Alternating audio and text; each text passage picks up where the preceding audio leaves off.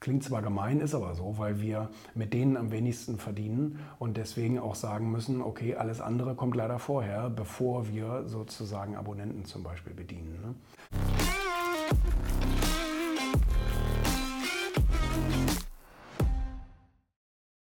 So, hier ist was von Martin. Von dem Martin, was hat der? Oh, Limbeck, Vertriebsführung, das Standardwerk.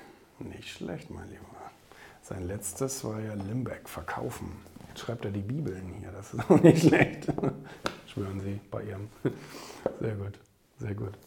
Ja, der hat ja Vertriebsführung. Vertriebsführung.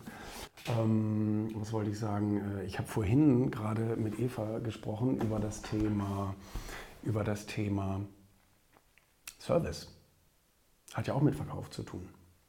Und, ähm, und ich bin ja der Meinung, äh, dass Service leider tatsächlich gar nicht an erster Stelle steht, sondern das Produkt an sich. Du kannst den tollsten Service haben, aber wenn dein Produkt kacke ist, dann will das keiner haben, dann kommt keiner zu dir, vielleicht einmal, aber dann nicht wieder.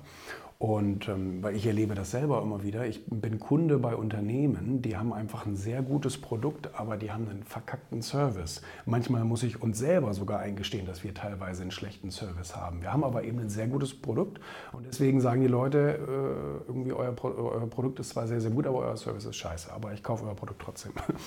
Und ähm, ich, äh, ich erwische mich da selber immer wieder bei, dass ich bei irgendwelchen Dienstleistern oder äh, Apps Kunde bin, wo ich sage, eigentlich ist euer Service grottenschlecht, aber euer Produkt ist eben gut. Ne?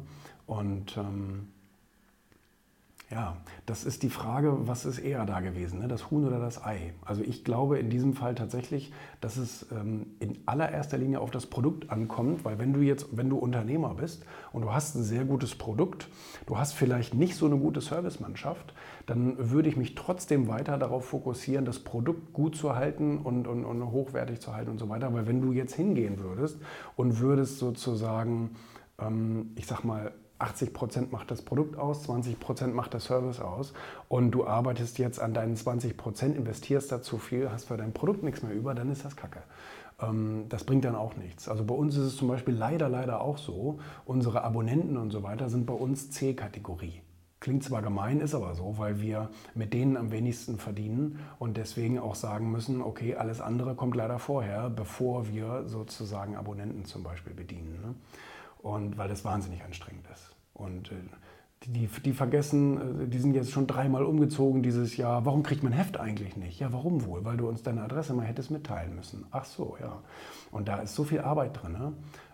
Das, das ist ein, völliges Schwachsinnsgeschäft. Aber gut, es gehört eben nun mal auch dazu. Aber trotzdem geht unser Fokus immer zuerst auf das Produkt und dann kommt sozusagen die Service-Schiene. Ja. Ist leider so.